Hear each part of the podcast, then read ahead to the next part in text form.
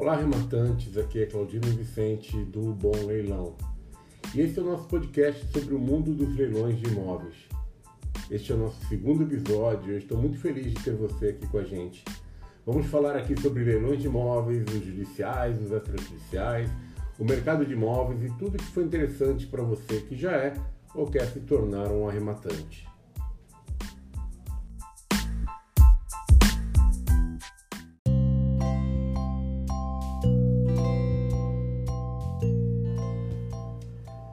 Para abrir esse programa, vamos a uma nova sessão chamada Feedback ou dúvidas sobre o que conversamos na semana passada e eu talvez não tenha me expressado direito.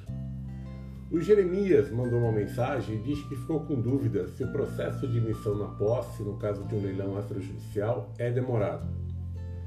Jeremias, tem razão na sua dúvida. Deixa eu responder melhor. No caso de emissão na posse de um leilão extrajudicial, você vai precisar entrar com um processo na justiça pedindo de forma liminar a desocupação. Respeitando a lei, o juiz não vai ter outra opção não ser te conceder. Veja, digamos que leve um mês para o seu pedido ser apreciado, né? até você entrar lá na justiça, o juiz colocar a mão, dar uma decisão. Quando o juiz conceder, ele ainda vai dar 60 dias para que o imóvel seja desocupado voluntariamente. Então, resumindo, pela minha experiência, eu posso dizer que leva coisa de uns 4 a 5 meses, talvez menos, mas por aí, para que você consiga a sua emissão e tomar posse do seu imóvel. Por isso, tentar negociar uma saída antecipada vale muito a pena.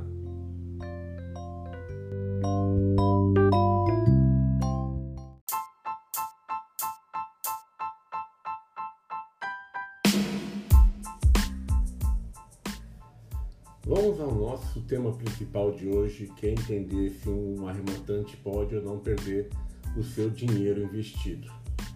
Tá? Antes de querer se tornar um arrematante, qualquer pessoa tem uma pergunta. Esse negócio de leilão de imóveis dá mesmo retorno? Ele é seguro? Talvez tenha ouvido alguma história por aí de alguém que perdeu tudo em leilões. A gente sempre encontra esse tipo de histórias, de pesadelos por aí, que acabam afastando muitos curiosos, talvez, deste ramo de leilões de imóveis. Tá? Então, mas primeiro eu queria conversar um pouco com vocês sobre até sobre as origens, sobre esse mercado, essa, essa indústria que são os leilões de imóveis. Segundo os historiadores, os leilões foram desenvolvidos pelos assírios por volta lá de 2000 anos antes de Cristo. Então veja que não é nenhuma novidade, não é? A negociação era usada para vender peixes pelos melhores preços oferecidos pelos interessados. Mais tarde, já em 500 anos antes de Cristo, na Babilônia, as mulheres eram disputadas em leilões. Vejam só. Só que ao invés de dinheiro, era a força bruta que determinava o vencedor. Imagina as tretas que deviam acontecer, não é? Bom, com o passar do tempo, os leilões evoluíram. Né? Lá por volta de 1550 e alguma coisa, a profissão de leiloeiro foi instituída na França e surgiram então os primeiros meirinhos leiloeiros, que eram funcionários públicos nomeados pelo rei francês para avaliar, negociar, vender os bens deixados por morte ou executados pela justiça. Na mesma época, Portugal e outros países também passaram a ter seus leiloeiros oficiais. Já aqui no Brasil colônia, se tem notícia de leilões desde o século XVII. Com o passar das décadas, os leilões se aprimoraram com a venda de todo tipo de bem móvel e imóvel, de lotes de minérios a propriedades. Então, com a chegada da família real ao Brasil, o leilão teve uma grande expansão no país, tornando-se até uma atividade comercial muito prestigiada. Surgiu então a necessidade de se regulamentar a atividade. As primeiras determinações vieram com o decreto número 858 de 1851. Vejam só, que estabeleciam aspectos sobre a publicidade e a organização dos leilões. Hoje, como nós sabemos, os leilões são basicamente regulamentados por leis que estão no nosso Código de Processo Civil e leis complementares, como a própria Lei da Alienação Fiduciária, né, que cuida dos leilões extrajudiciais. Então, basicamente o leilão é levar você, é levar algo à venda, tá certo? Você pega algo que você quer vender, talvez você tenha tentado vender um quadro, uma obra de arte, um, um, até mesmo um imóvel, que é o nosso caso aqui. E você leva então esse bem à venda através de leilão para que sejam ofertados lances. E quem fizer o, o lance de maior valor se torna um arrematante daquele bem. Então, basicamente, é feita uma venda através de lances onde o maior lance ganha. Não é? Parece simples, mas na verdade é. Se você, claro, se aten tomar atenção às regras, né, a tudo que é importante em volta de um leilão. Vejam bem, se tornar um arrematante não é simplesmente abrir hoje a tela do seu computador, ver o que está acontecendo no leilão e cegamente ir lá e dar lances um bem que você nem conhece direito ou que está envolvido nesse leilão. Né? Então aí a gente já tem um dos caminhos que pode levar a um fracasso de um arrematante em ter prejuízo com o leilão, que é essa falta de conhecimento. Tá? Então vamos voltar um pouquinho. Vamos voltar um pouquinho. Então no caso dos imóveis, né, quando ele é levado a leilão, se tem, lógico, a intenção de que a venda seja realizada. Né? Só que às vezes, uh, principalmente na, na primeira vez, na, na, famosa primeiro, primeiro leilão do bem, quando ele é levado pelo valor de avaliação, se está muito próximo ali do valor de mercado, talvez a pessoa não tenha interesse de arrematar no leilão. Afinal, se está próximo do valor de mercado, ela pode muito bem ir lá e comprar um, qualquer outro imóvel ali naquele prédio, naquela região, pagando normalmente à vista, como ela faria, como uma compra normal de imóvel. Então, por lógica, se criou a ideia de tornar o leilão mais atraente. Como?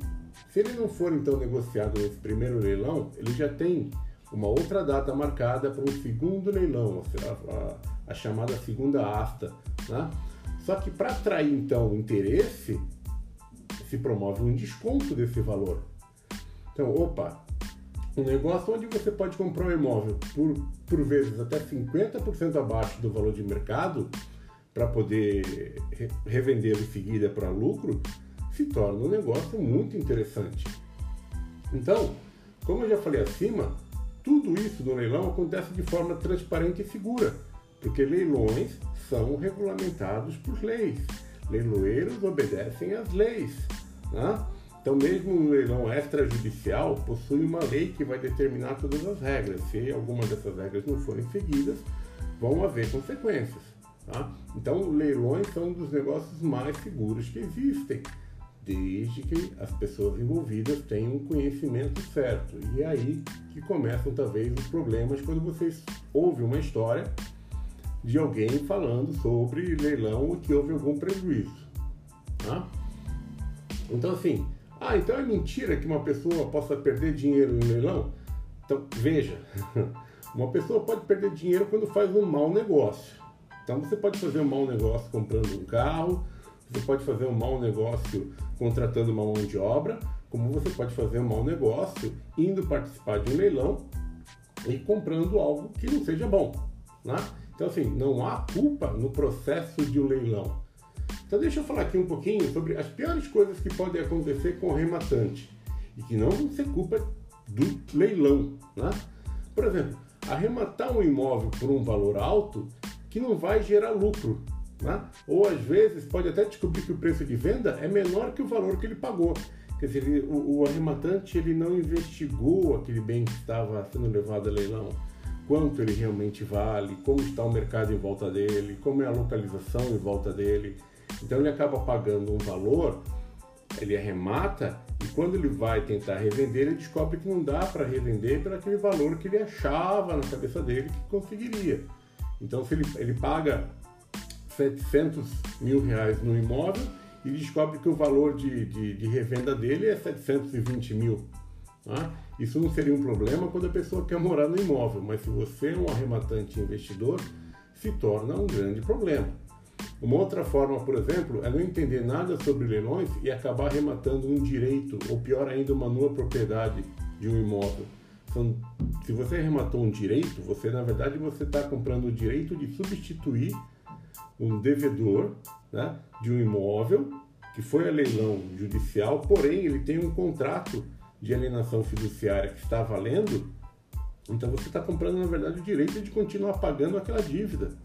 Olha só Se você que não tem o conhecimento de saber a diferença entre um leilão que está levando a propriedade e um leilão que está levando um direito, você pode realmente se complicar.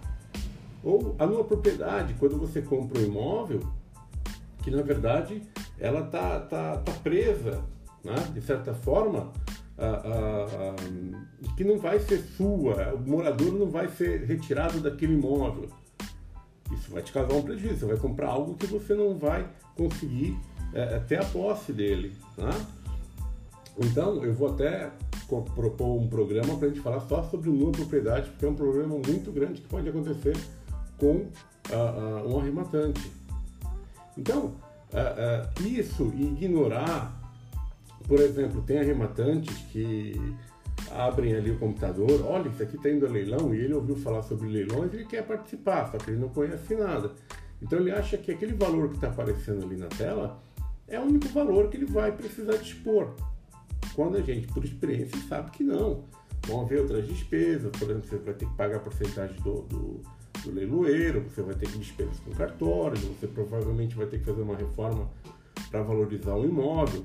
E se, a pessoa, se aquela pessoa que foi lá e arrematou com o único dinheiro exatamente que ela possuía, ela vai depois dizer que leilão são péssimos negócios. Mas, como vocês podem ver, não há culpa em leilão. A culpa da pessoa não saber como o leilão funciona e acabar comprando algo que não é bom, não é?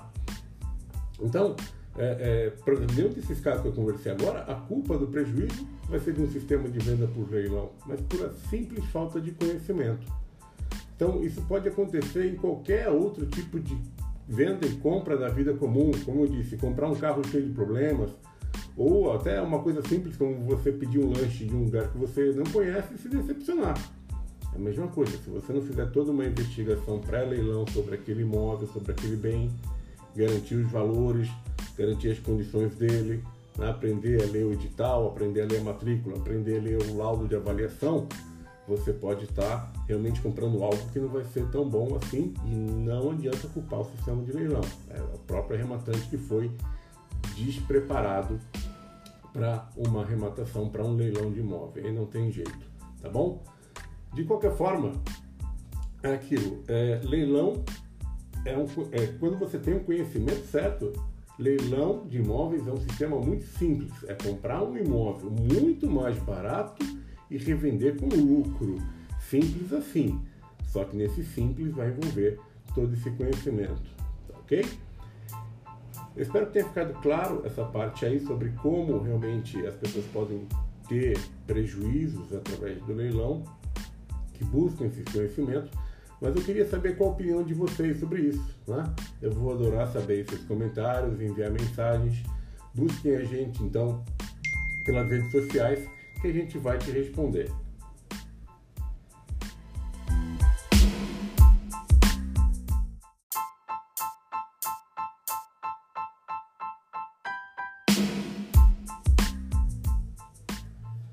Bora agora para a sessão de perguntas inteligentes com respostas às vezes não tanto. Como vocês já devem saber, aqui eu vou tentar responder algumas perguntas que eu recebo com mais frequência nas redes sociais. Você já segue o Bom Leilão no Instagram e no YouTube? Procura a gente por lá. Basta buscar por Bom Leilão que você vai encontrar as nossas redes sociais. Vamos lá. A dúvida de hoje é do José Francisco. Ele pergunta: temos sempre que pagar a comissão para um leiloeiro? E se eu enviar uma proposta de compra para um juiz? José Francisco, uh, sim, o leiloeiro é um profissional que foi, digamos, de certa forma, contratado pela justiça para que ele cuide de todos os trâmites, né, conduz o leilão, ele tem toda uma responsabilidade, publicação do edital. Então, nada mais justo que, como profissional, ele tenha a sua recompensa. Tá? O que nós encontramos hoje, por via de regra, quando há um leilão, é que nós vamos pagar 5% do valor sobre o lance vencedor para o leiloeiro. A não ser que haja expresso no edital um outro valor, às vezes, às vezes menor, 3% ou algo assim, via de regra, nós vamos pagar 5%. Então, quando o, foi definido que o imóvel vai a leilão, já se deu início todo esse processo. Um leiloeiro já vai ter sido escolhido Então, mesmo que você envie uma proposta de compra que vai ser apreciada pelo juiz, esse leiloeiro já vai estar trabalhando. Então, ele vai ter que receber, de qualquer forma, o valor que corresponde ao trabalho dele, tá bom? Então, sim, sempre que você tiver lá na sua planilha de custos, você tem que considerar que, além do valor do lance, né, no dia seguinte você também já vai ter que fazer o depósito de 5% do valor devido ao leiloeiro.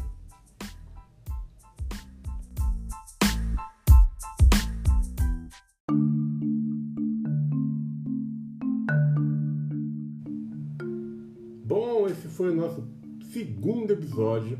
Eu espero que vocês tenham gostado. Uh, se sim, que comentem, que mandem suas dúvidas. Basta procurar a gente nas redes sociais, deixa lá a sua dúvida, a gente vai tentar também te ajudar na medida do possível. Né? Se puderem compartilhar nas suas redes sociais, a gente vai ficar muito grato para poder aumentar o nosso retorno, a nossa divulgação e mais gente puder ter acesso a essas informações.